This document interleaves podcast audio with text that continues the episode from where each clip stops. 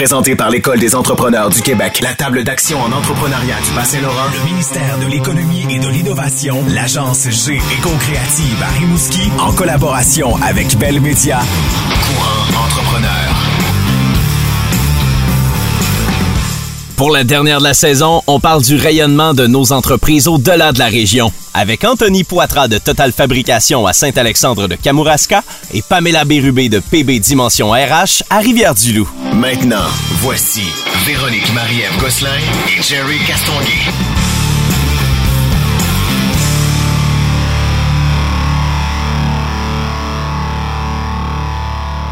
C'est le rêve de n'importe quel entrepreneur que d'avoir un rayonnement plus grand qu'espéré, on s'entend. Oui, donc de dépasser les frontières de son quartier, de sa Ouais. ville, de sa région, de sa province même. D'inspirer les autres, d'avoir du succès ailleurs que dans son voisinage, c'est certain. Et aujourd'hui, on a deux entrepreneurs qui réussissent et qui sont très différents dans leur créneau, on s'entend. Oui, parce qu'on on parle de fabrication de produits ménagers, Mhm. donc on est vraiment dans le produit et on est dans le domaine aussi du service avec PB RH. Donc, souvent on pense pas au rayonnement qu'on est capable d'avoir, entre autres dans le domaine du service. Ouais, parce que euh, manufacturer des choses, c'est tel que tel. Ton produit, s'il est révolutionnaire, tu vas en faire parler, tu vas pouvoir le vendre n'importe où.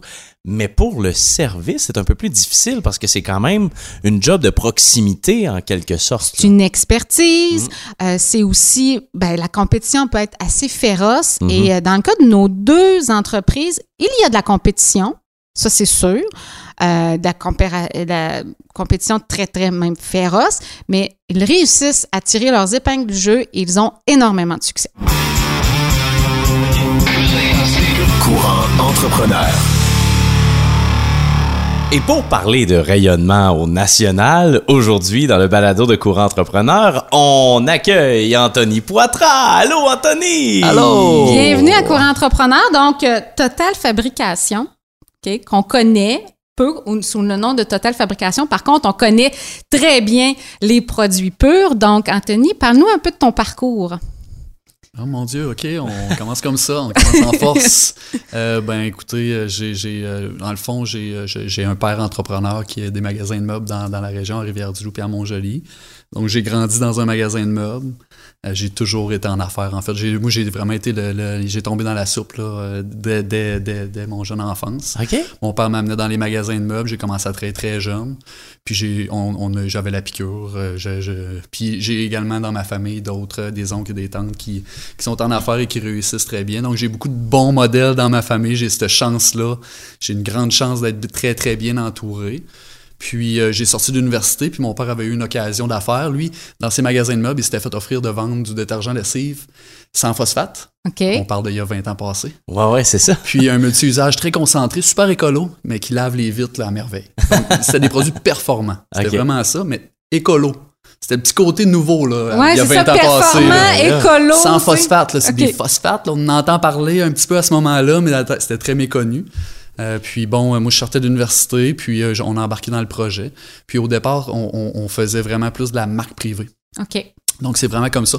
On fabrique des dans, pour des marques privées dans les magasins de meubles, entre autres. Donc Ah, on voit là le, le- Oui, le- le ça c'est vraiment la racine, lien de tout ça, la racine. Puis ça, ça s'est fait. On, on, est- on était trois de départ. Donc euh, il y avait mon associé qui avait des magasins de meubles au Nouveau-Brunswick, Denis, OK. et, euh, et également mon père qui nous supportait plus euh, euh, par en arrière finalement Mhm. stratégiquement.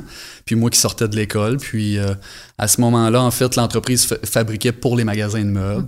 Euh, et on a commencé à faire d'autres petites marques privées ici et là, mais c'était très embryonnaire. Puis l'usine était basée à Trois-Rivières à l'époque. OK. Euh, C'était euh, c'était un petit garage là, qui avait deux, trois bassins. Et, euh, donc, on voit un petit peu vraiment Très le départ artisanal. artisanal au bout. là, tu sais. L'entreprise s'appelait les produits sanitaires Cerf. Donc, c'était le Cerf lessive et le Cerf brillant. Euh, le Cerf brillant, c'est le- c'est notre multi-usage de pur que tout le monde connaît maintenant. Très concentré, c'est quelques gouttes dans une chaudière. Une bouteille comme ça ici fait 400 chaudières d'eau. Ah, Donc, ouais, Très bon, économique, très écolo parce qu'on Ouais. a 400 moins de Ben, bouteilles de plastique. Ben oui. Mais super performant, tu laves tes vitres en fait avec une guenille de ratine et ça fait pas de stries et c'est magique. Donc Wow. euh, euh, tous les ménageurs qui connaissent ce produit-là euh, c'est un produit qui affectionne énormément. La recette n'a pas changé depuis, donc. Non, euh, elle a évolué, c'est les, mêmes, c'est les mêmes ingrédients, mais bon, il y a des technologies d'ingrédients qui s'améliorent Ouais, et ouais. tout ça. Donc, on a resté vraiment dans la même formulation depuis le début. Quand tu as une recette gagnante, pourquoi la changer? Effectivement. Donc, euh, Donc, on est à Trois-Rivières et tout d'un coup, on s'en vient à Saint-Alexandre? Ben là, il y a eu l'occasion, là, à Trois-Rivières, on s'en est petit pas mal dans notre euh, garage, là, finalement. Puis, euh, on a eu la chance d'acquérir une ancienne usine laitière qui appartenait à AgroPur. Ok. AgroPur euh, euh, faisait du lait en poudre dans cette usine-là depuis des années. Gros, grosse industrie. Euh, puis, il exportait principalement aux États-Unis. Les États-Unis ont mis une barrière en 2000. Ouais. Ouais. Je pense que c'est 2005 environ, ou à peu près. Là, puis l'usine a fermé subitement. Il y a eu deux usines au Québec comme ça qui ont fermé. Euh, le bâtiment était là, il servait absolument à rien euh, à ce moment-là. Puis euh, on l'a acquéri pour euh, un, un excellent prix. Ça a été un moment tournant parce qu'on a acquéri un immense building à un très bas prix. OK. Euh, mais c'est ce qu'on appelle un éléphant blanc en affaires, donc euh, une grosse bâtisse qui coûte cher avec bien des dépenses. Puis pendant ce temps-là, t'es pas en train d'investir en équipement, Ouais. puis en, en innovation, puis en marketing, t'es en train d'investir dans Des pieds carrés. euh, oui, des, des, puis des problèmes de toiture, des problèmes de, de, de, fondation, puis des de- bon, etc. Ouais. Donc, euh, Entre-temps, euh, les produits se sont développés, vous vous êtes diversifié aussi tout en vendant, ben, je veux pas dire les mêmes produits, mais le même type de produit. Ouais, ben là, là, en fait, après ça, l'autre tournant dans l'entreprise, ça a été de, de, de démarrer nos propres marques. Euh, en marque privée, tu attends après des contrats. Ouais, donc, tu n'es jamais ça. en contrôle de ton entreprise Ouais. vraiment. Euh, donc, pour nous, c'était stratégique de dire on va, on va investir dans nos marques, on va continuer à être un bon sous-traitant. On a, on a de l'espace, on a des installations, on peut, Room les faire grow, servir à d'autres.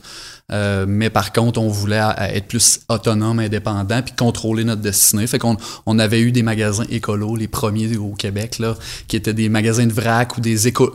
Bon, à Sherbrooke, l'écolo boutique, à Mascouche, un monde à vie, à Montréal, Terrassois, c'était des ambassadeurs, euh, Maman Autrement, à Saint-Bruno. Donc, il y en a quelques-uns comme ça, une dizaine euh, peut-être.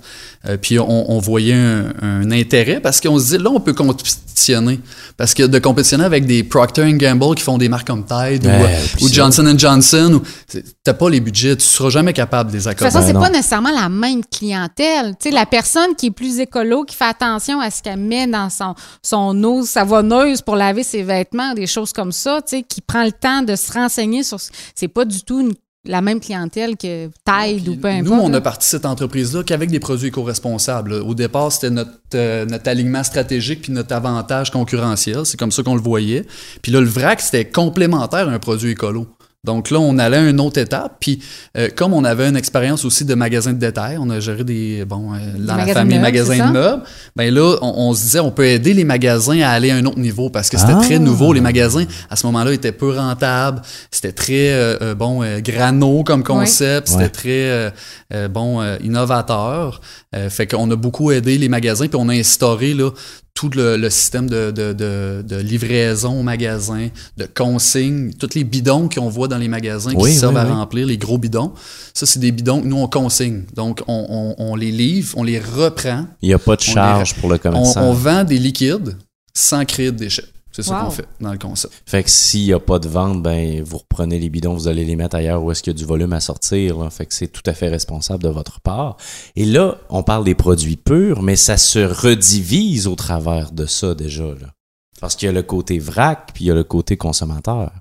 Oui, ben en fait, c'est ça. Nous, on, on amène le vrac dans le plus possible accessible aux gens Ouais.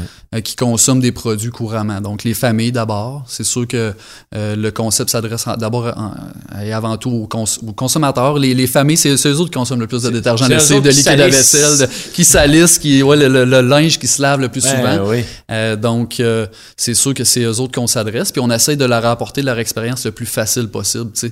c'est là qu'on veut amener les gens, c'est que il y a des perceptions. D'un, il y a des perceptions que les produits éco, c'est moins efficace. Ah, Nous, on a vraiment toujours travaillé sur la performance. Ouais.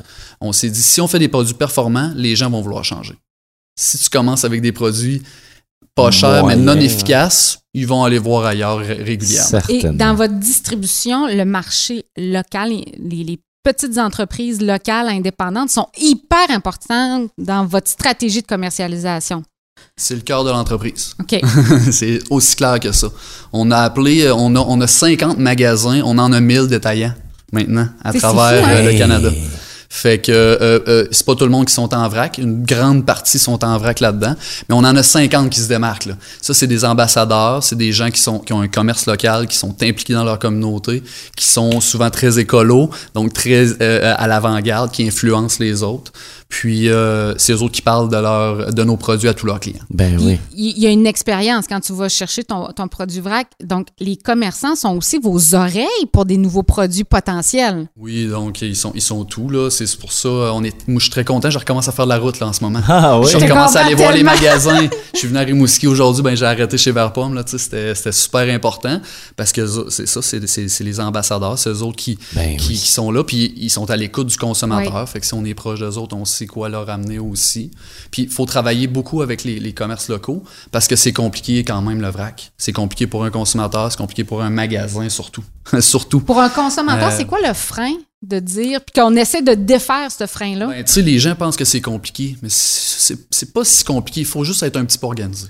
C'est juste Euh, d'être un petit peu Ben, organisé. c'est comme à l'époque, euh, tu sais, les, les fameux sacs d'épicerie, là, au Ben, début, là, quand les, c'est les devenu... sacs, on- tout le monde les oubliait, mais à un moment donné, tu t'habitues. Ta bouteille d'eau, ben, au lieu d'en acheter tout le temps d'un bord puis de l'autre, ben, tu la traînes, ta petite gourde. Puis c'est tous des petits gestes comme ça. Fait que dans, dans, le- dans le- le- le- nos achats quotidiens, notre consommation régulière de produits ménagers, de produits d'entretien, ben, de mettre un contenant sur le bord de la porte quand il est vide, puis d'en avoir un deuxième en backup. Hey, c'est ça, je fais. Puis là, un moment donné, après, après, là, un moment donné, t'as trois contenants sur le bord de la porte, ben que là, ça vaut la peine d'aller dans ton magasin local puis d'aller le faire remplir. Puis là, ben le vrac, là, le plus grand avantage du vrac, c'est l'économie. Parce Ben que oui. c'est, c'est, tantôt j'en parlais, le plus gros avantage concurrentiel qu'on a par rapport à un Tide, c'est que le contenant, là, il coûte cher. La bouteille de plastique, le- le- l'étiquette, le vapeau, ça peut représenter plus de 95% d'un coût de produit. Arrête, pour vrai? Ben, un nettoyant à vitre, là, il y a pas mal d'eau là-dedans, on va se le dire. Ouais, ouais, C'est- ouais. c'est- pas faut que simple, tu là. transportes de l'eau, C'est c'est tu, transportes de l'eau. Fait que si tu réutilises ta bouteille, ben tu tu t'économises. ça, Ouais, c'est le principe ouais, de base. ouais. Donc, euh, euh, donc c'est pour ça qu'on est- on dit aux gens, ben faites-le, ça vaut la peine. Ben puis quand oui. on a une famille, puis on en a trois, quatre bouteilles à toutes les deux semaines, ben l'économie à la fin de l'année est bonne. Et Est-ce que tu vends aussi sur le net euh, le produit pur? On n'avait jamais orienté trop nos efforts là. Oui, parce, qu'il y a le les commerçants vrac- détail qui est Ben, là. c'est ça, tu le vrac, ça se vend mal en ligne. Fait qu'on a tout le temps eu des plus gros formats. Ah, on a ouais. maintenant, des, des- par exemple, des, des, des vigniers, des poches, des- OK. qu'on appelle des bag-in-box, là, Ouais. de- donc euh, de 10 litres. Fait que les gens peuvent avoir une station de remplissage directement chez eux Moi, c'est ce avec que ça. j'ai à la Ouais, maison, pour le une lavage, station de. Ça, remplissage. ça, ça facilite énormément. Il y, a, il y a des gens qui aiment ça acheter deux, trois fois par année. Fait que c'est une, une très bonne manière. Fait qu'on avait tout le temps orienté nos efforts vers les magasins, drive to store. Mais là, maintenant, on s'est beaucoup dirigé avec la pandémie. En fait, c'est la pandémie qui a tout déclenché. On avait un beau site. On- on- notre site se servait beaucoup à donner de l'information. On a une communauté très forte, fait qu'on l'alimente beaucoup. On crée du contenu, on crée des blogs, on, on aide les gens, on fait des vidéos, on fait du TikTok, on fait plein de choses Ben pour oui. aider les gens à avoir cette transition-là plus facile. Là, on Euh, s'entend, le parcours euh, de Total Fabrication est quand même long là, dans le temps. Depuis que tu es tout petit, tu as toujours été dans un magasin euh, de détail. Là, aujourd'hui, on est dans la, dans la production de produits. J'imagine qu'il y a eu des grosses embûches au travers. Est-ce qu'à un moment donné, tu as, eu le goût de tout laisser tomber?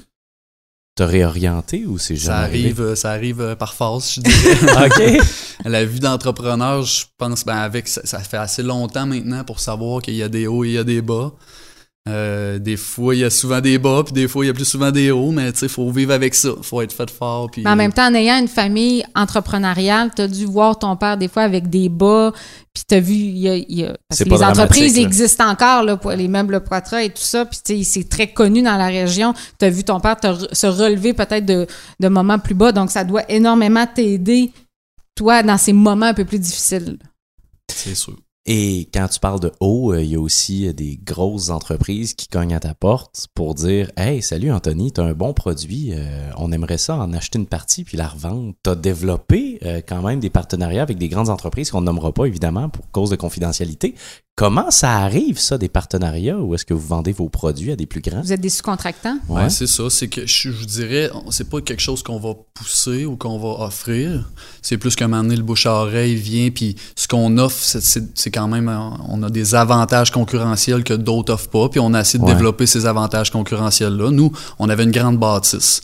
Donc, euh, pour ces marques privées-là, le plus gros avantage concurrentiel qu'on a, c'est que on fabrique, mais on, on- on fait également l'entreposage. On a un centre de distribution dans le bâtiment qui fait qu'au lieu qu'un distributeur qui, qui fait fabriquer chez quelqu'un d'autre soit obligé d'avoir un entrepôt, Ouais. un gars d'entrepôt, un lift, euh, bon, la logistique, tout ça, ben nous, on a, on a, on a jumelé plusieurs, on a créé un volume avec plusieurs entreprises.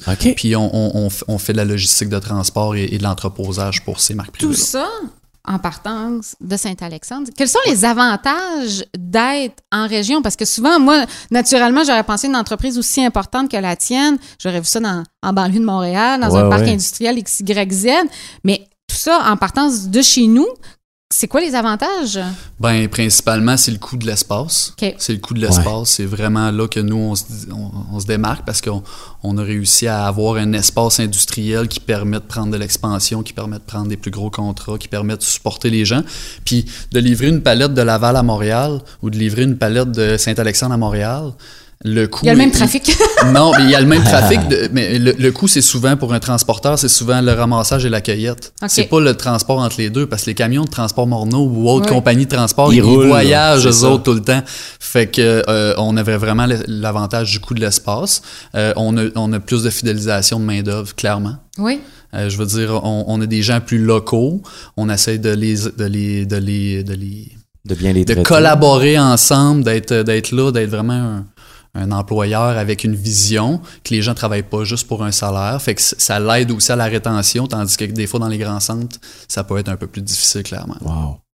Si euh, c'est la question qu'on pose euh, à chaque en- entrepreneur qui vient faire euh, son tour, s'il y avait quelqu'un qui grandit dans le même background que toi, dans une famille entrepreneur, puis qui a une occasion avec un beau produit, mais qui veut pas se lancer là-dedans parce que c'est trop gros pour être vrai, ce serait quoi ton conseil? Ben, la vie est trop courte pour euh, faire euh, quelque chose qu'on n'en veut pas faire. tu sais. Fait que si t'as le goût d'être en affaires puis de te lancer, fais-le. tu sais.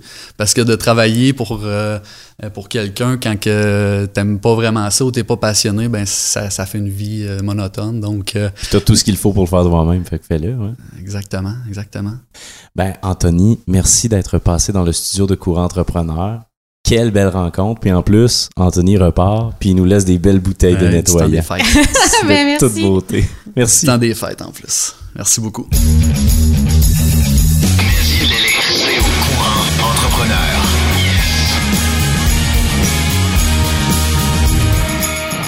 Notre prochaine invitée, je suis très, très fière de, de la recevoir. Quand on a fait notre liste d'invités pour la saison 3, elle a été dans, dans le C'est haut les de ma premiers liste. noms que tu as sortis. Oui, effectivement.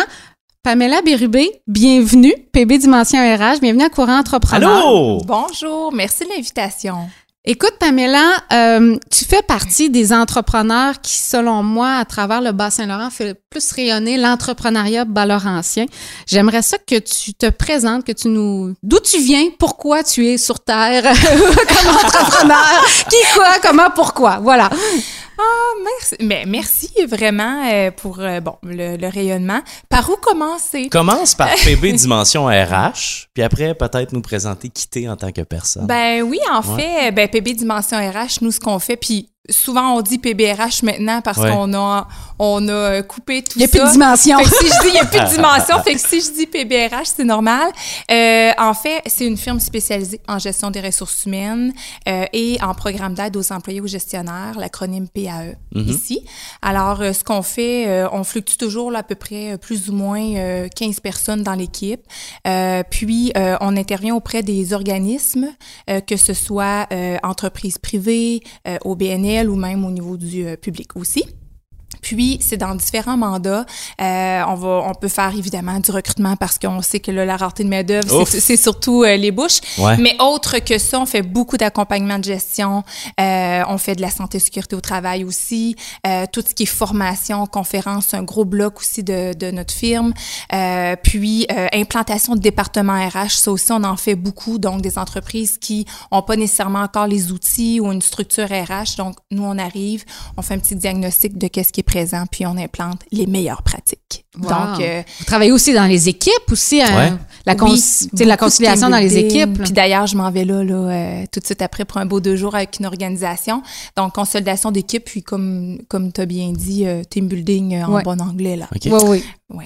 Maintenant, euh, Pamela, la personne, euh, ton passé, c'est quoi? Tu viens d'où? Puis pourquoi ça existe, PBRH? Ben moi, je suis native du Témiscouata, donc euh, Cabano anciennement, maintenant Témiscouata sur le lac, Ouais. secteur Cabano. Ouais. Donc, euh, je suis native de là. Euh, je suis pas issue d'une famille entrepreneur, là, d'entrepreneurs, euh, que ce soit ma, ma grand-mère maternelle qui a toujours eu euh, une boutique de couture avec du tissu. Je l'ai toujours vue avec des ciseaux, mais à l'époque, j'avais pas conscience que c'était une entrepreneur. Aujourd'hui, je peux dire que depuis que- qu'elle était toute jeune, elle avait son commerce. Mais Ouais.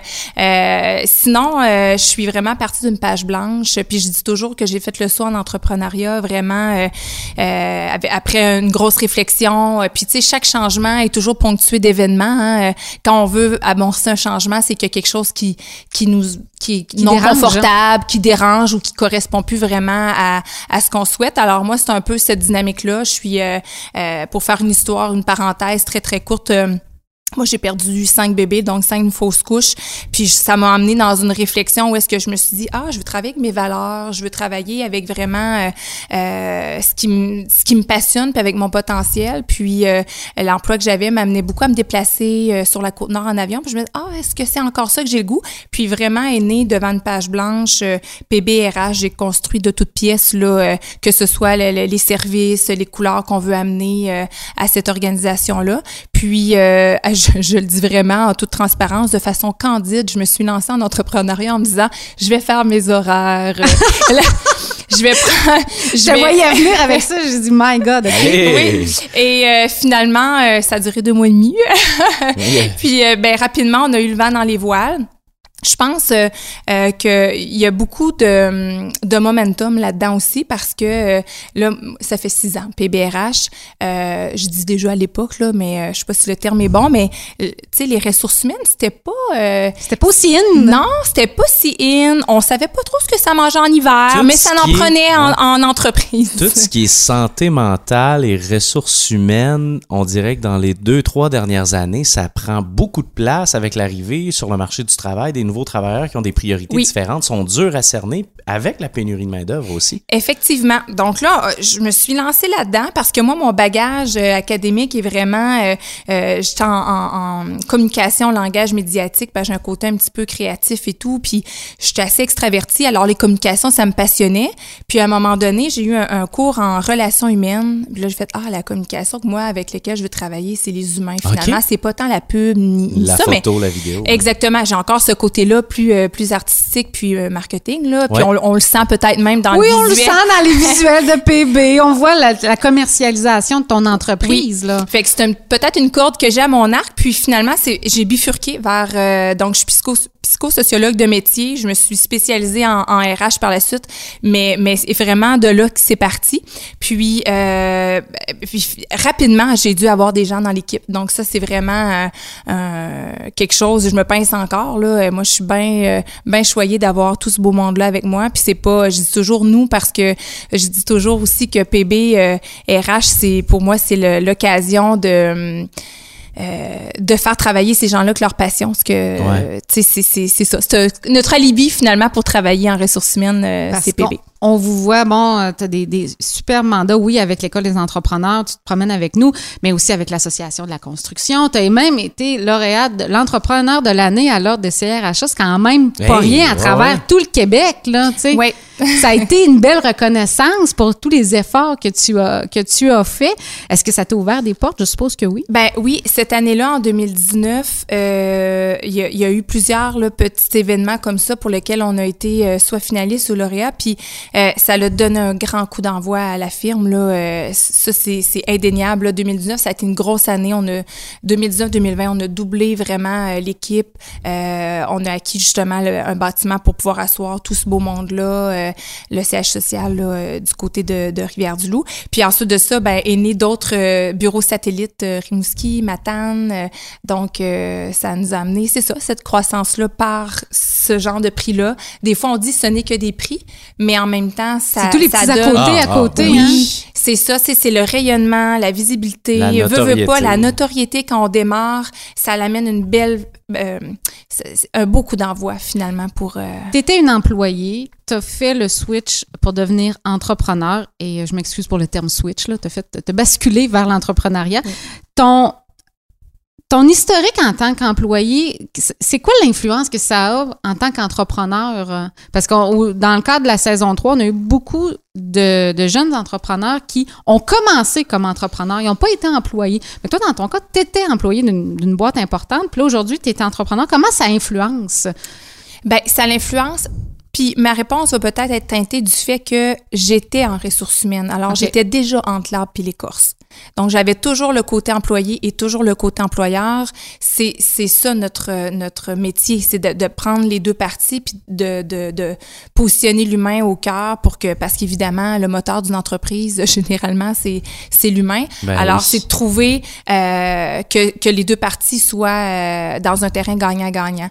Alors, euh, j'avais quand même, je pense déjà, cette, euh, cette notion-là. Donc, quand j'arrive dans les entreprises euh, où est-ce qu'on doit faire des mandats, ben à ce moment-là, j'ai toujours dans l'idée que, oui, j'ai l'entrepreneur qui m'interpelle pour un besoin, un défi, une opportunité. Puis en même temps, ben je, je tente toujours d'avoir le, le regard de l'employé, Ben puis de dire, euh, ben finalement, d'apporter un peu cette notion-là. euh, Puis, en- c'est quoi tes, tes, tes- tes enjeux, toi, en tant que femme entrepreneur?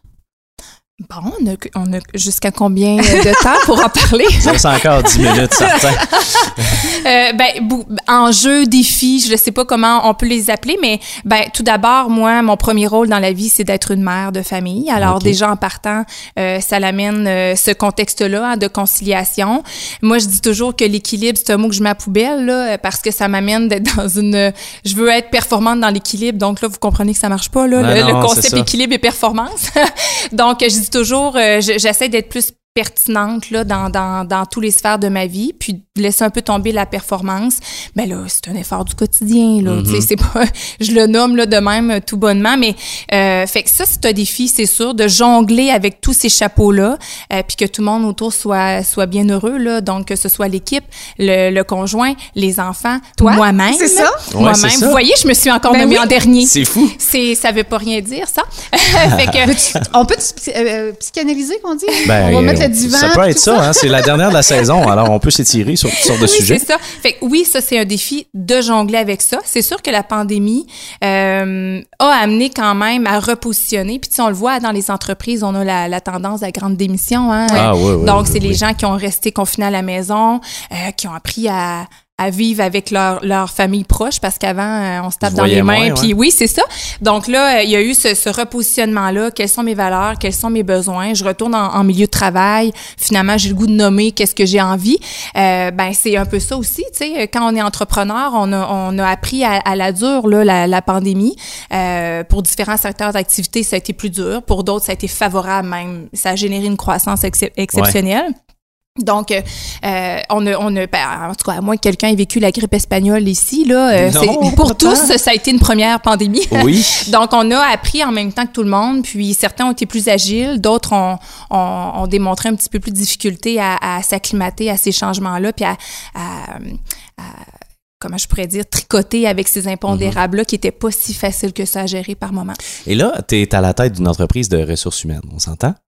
Euh, j'ai le goût de dire cordonnier mal chaussé, j'espère que non, là. Mais dans ton entreprise à toi, c'est quoi ton plus grand défi de ressources humaines? C'est-tu comme toutes les autres entreprises? C'est de retenir tes employés? C'est quoi? Ben moi, là, dans ma gang, j'ai des pros en RH. Ah, ça doit être le fun de négocier avec eux autres. Alors, Oh. oui, puis euh, je les salue d'ailleurs. Euh, ce sont, ce sont tous des gens qui connaissent, euh, euh, qui connaissent sur le bout des doigts les tendances RH, les nouveautés, les règles, les normes, les politiques. Alors, euh, j'ai j'ai d'affaires euh, à être innovante, ah. à être dans les tendances, puis on fait toujours, euh, je le fais à la blague, mais on essaie de justement être pas de cordonnier mal chaussé, on gère les priorités, hein, donc, on, on tente d'être le plus flexible possible. On a la chance de pouvoir le faire par contre, j'oserais dire, parce que tant qu'on est en consultation, puis on est en, en stratégie RH, euh, on peut quand même faire euh, l'horaire, euh, c'est une- un avantage qu'on qu'on a. Est-ce que tu euh, te sers de tes employés comme petit rat de laboratoire pour tester des trucs que tu- après ça, tu peux mettre pour tes non, mais on- c'est ça qu'on tente le plus possible, tu sais, chaque année de dire bon ben quelle quelle nouveauté, quels sont vos besoins, qu'est-ce qu'on a le goût de mettre en place. Euh, on a quand même une gestion euh, par cellule participative, c'est-à-dire que c'est très décentralisé, c'est très aplani comme comme modèle chez nous. Euh, puis on apprend encore de ça. Donc un modèle qu'on avait le goût de de de, de contribuer, qu'on on avait le goût d'être comme comme équipe. Puis grandement favorable. là. J'adore ce, ce modèle-là. Euh, puis je pense que les autres aussi adorent ça. Euh, c'est c'est d'être impliqué à différents niveaux, autres que son métier premier. Parce qu'il t'amène des idées, des nouveaux projets, puis tout ça. Toi, ça doit aussi t'enlever une certaine pression de toujours être à l'avant-garde, innovant. Comment on fait justement là, pour, pour être à la page, surtout dans ton secteur qui bouge énormément? Oui, ben ça fait partie du plus de ce de ce de ce modèle-là, c'est de- d'être capable de travailler avec le potentiel collectif. Puis il y a pas personne qui est laissé de côté, c'est-à-dire peu importe le dans quelle cellule ou quelle on pourrait appeler ça comité, mais non on appelle ça cellule veulent contribuer. C'est une, deux cellules, parfait, mais selon leur intérêt, leur force. Euh, donc c'est je pense que ça fait partie de, de, moyens d'engager les gens aussi, de les faire participer euh, à autre que leur métier. Et là, on parle de ton travail parce que moi, ça m'intéresse beaucoup. Là. Euh, puis on parle aux entrepreneurs également. Tu as affaire à bien des entreprises qui ont des défis, justement, des opportunités. Si si tu avais un conseil ou la majeure part, en fait, je, je vais recommencer ma question. Tu arrives face à une entreprise, la plupart du temps, pourquoi les gens viennent cogner à votre porte? C'est quoi leur défi principal? Euh, il y a quelques années, euh, je pense que les ressources humaines étaient un mal nécessaire. Donc, euh, euh, il y avait beaucoup de main-d'œuvre, donc un de perdu, dix de retrouvé. Ouais. Euh, on n'avait pas nécessairement à revoir nos modèles, on n'avait pas nécessairement à repenser nos conditions de travail. Puis je parle pas nécessairement juste au niveau monétaire. On n'avait pas, on ne se sentait pas obligé de faire ces efforts-là parce qu'il y avait suffisamment de de personnel, il y avait suffisamment d'humains pour répondre justement à une production ou à un produit-service qu'on avait à offrir. Aujourd'hui, c'est plus le cas. Donc là, on arrive avec euh, on- à la croisée des chemins où on se dit, ok, si j'ai si j'ai pas, si mes gens sont pas heureux ou si j'ai pas suffisamment euh, de personnel, ben ça compromet mon entreprise. Alors là, les gens cognent à notre porte pour vraiment refaire leur façon de faire, renouveler leur modèle, penser avec nous, tenter d'innover avec nous. Donc ça, c'est pour des projets de développement, de croissance et tout ça. Ouais. Il y a, d'autres modèles aussi ou d'autres façons dont on nous interpelle. Tout à l'heure, je parlais, je parlais euh, de recrutement, euh, mais ça peut être de l'accompagnement de gestion. Des fois, c'est le gestionnaire qui a besoin tout simplement. On n'intervient même pas dans l'équipe. Des fois, c'est au niveau du leadership, par exemple, OK. où on essaie de voir euh, comment on peut le, développer. Euh, puis, euh, ben, que tout nouvellement, parce qu'on a fêté nos un an en octobre, on nous interpelle aussi pour la santé globale maintenant, au niveau de la santé psychologique, physique euh, et, et tout ce qui entoure finalement l'humain. Et là, on peut intervenir de façon différente avec, euh, avec une foule de sous-traitants aussi, de fournisseurs qui peut prendre les appels d'urgence et de prévention à ce Ouais. moment-là. Tu l'as mentionné, il y a six ans, euh, ben, quand tu as commencé, c'était les RH, c'était plus un mal nécessaire et tout ça. Est-ce qu'aujourd'hui, par la prise de conscience des entrepreneurs, ça te facilite la tâche ou ça fait en sorte que tu en as juste encore plus de, t'as plus de demandes? Ben c'est sûr qu'on a, on a plus de demandes parce que le- les gens se sentent peu outillés. Ouais. ou tentent des choses, voient qu'ils n'ont pas tout à fait les résultats attendus, donc à ce moment-là, font appel à nous. Tu sais, souvent, on va faire appel à un comptable parce que c'est notre fin d'année, il y a comme une obligation. On va faire appel avec un notaire parce qu'on achète une maison, il y a quelque chose de légal là-dedans. Quand on arrive en ressources humaines, euh, puis qu'on fait appel à nous, oui, il y a les normes du travail, mais techniquement, monsieur, madame pourrait se débrouiller. Alors, c'est pour ça que quand je dis c'est un mal nécessaire, c'est que quand le, le, le, le balancier revient vers nous, c'est qu'il y a eu des, quand même des tentatives en entreprise Ben oui. pour faire les choses de façon différente. Et euh, on sent que les résultats sont pas tout à fait au rendez-vous. Alors, nous, on vient contribuer justement à améliorer ou à bonifier ce qu'ils ont déjà ou euh, à mettre en place des nouveautés. Comment on fait pour toi te trouver des nouveautés, tout ça? As-tu des objectifs de croissance? Ou ce que tu as en ce moment, ça te convient, puis tu veux juste surfer sur cette euh, vague-là pour PBRH? Ben, il y a comme deux questions. Première des choses, comment on fait pour être à l'affût des nouveautés? Évidemment, nous, moi, je, je fais beaucoup d'investissements à l'interne pour l'amélioration continue. Donc, on on paye pas un stratège pour euh, avoir le même modèle que mon deuxième voisin. Là. Donc, tu sais, on, on essaie toujours de proposer des nouveautés. Donc, nous-mêmes, faut parfaire nos connaissances, nos compétences. Donc, à l'interne, première première euh, section de réponse. Euh, puis la deuxième, bien, c'est sûr que on tente toujours de développer, euh, tu sais, des nouveautés euh, pour euh, bien répondre aux besoins. Euh, parce que je, je- je, je nomme encore la pandémie, mais mine de rien, pour nous, ça nous a amené quand même des nouvelles tendances, vraiment beaucoup. Ben oui. Euh, on a dû télétravail. monter, euh, télétravail, travail hybride, donc gérer à distance, communication à distance, du leadership à distance. Tout ça, là, euh, c'était euh, euh, à faible pourcentage euh, dans nos mandats avant. Maintenant, on a, on a vraiment à, à penser le travail autrement, puis à penser la gestion de la main-d'œuvre de façon différente. Et là, ça nous amène, nous, à créer des nouveaux services, des nouveaux produits, des nouveaux outils pour mieux accompagner nos gestionnaires et nos clients par rapport à ça? Pamela, en 2022, qui devra s'adapter le plus? Est-ce que c'est l'employé ou l'employeur? Les deux. Les deux, hein? Parce que les deux fonctionnent ensemble, mais j'ai l'impression que les employés se sont déjà adaptés, ont des attentes, mais les employeurs, c'est un peu plus long, ces changements-là, ça se peut-tu? Ben, en fait, ça dépend toujours de l'individu. Tu sais, le gestionnaire euh, qui, a- a- qui a été régulièrement dans les opérations, euh, parce que la petite entreprise, on le retrouve souvent, le, gest- le propriétaire qui est aussi euh, euh, qui, a- qui a 12 hein. chapeaux, qui fait un peu de plancher, un peu de comptabilité tantôt, puis un peu de service à la clientèle. Donc, c'est sûr que de surfer sur cette vague-là, où est-ce qu'on est impacté de façon très involontaire et subitement Oui. par euh, des changements, euh, ça nous amène des fois à avoir un, un- un temps de pause puis de dire ok bon comment j'adresse la situation, je dois faire un pas de recul puis des fois c'est pas si facile que ça Ben de le non. faire. Euh, donc euh, oui pour certaines personnes ou certaines personnalités ou profils, le changement est plus difficile à, à amorcer. Ça de- ça demande plus de préparation, de réflexion. Donc que tu sois employeur ou employé, je pense que ça dépend vraiment de ta capacité à faire preuve d'agilité puis de, de de, de surfer sur euh, justement le- l'imprévu. Mm-hmm. Euh, ben, ouais, ma réponse est plate. Je pense que tu aurais aimé que je dise employé ou Non, non, pas du tout. En Ouais. fait, c'était la réponse que je pensais que tu allais donner aussi. Alors, euh, ça va bien. Maintenant, en conclusion, euh, Pamela, j'aurais parlé avec toi pendant trois heures, mais la saison tire à sa fin. Euh, si tu avais un conseil à donner à une ou un entrepreneur qui euh, hésite à se lancer en affaires. On va faire la question double. ok? Oui, vas-y. Je rajoute un niveau de difficulté. Ah ouais, mais c'est correct, Pamela est capable d'en prendre. Tu- On va te poser la question en tant que spécialiste des RH. Ah, OK?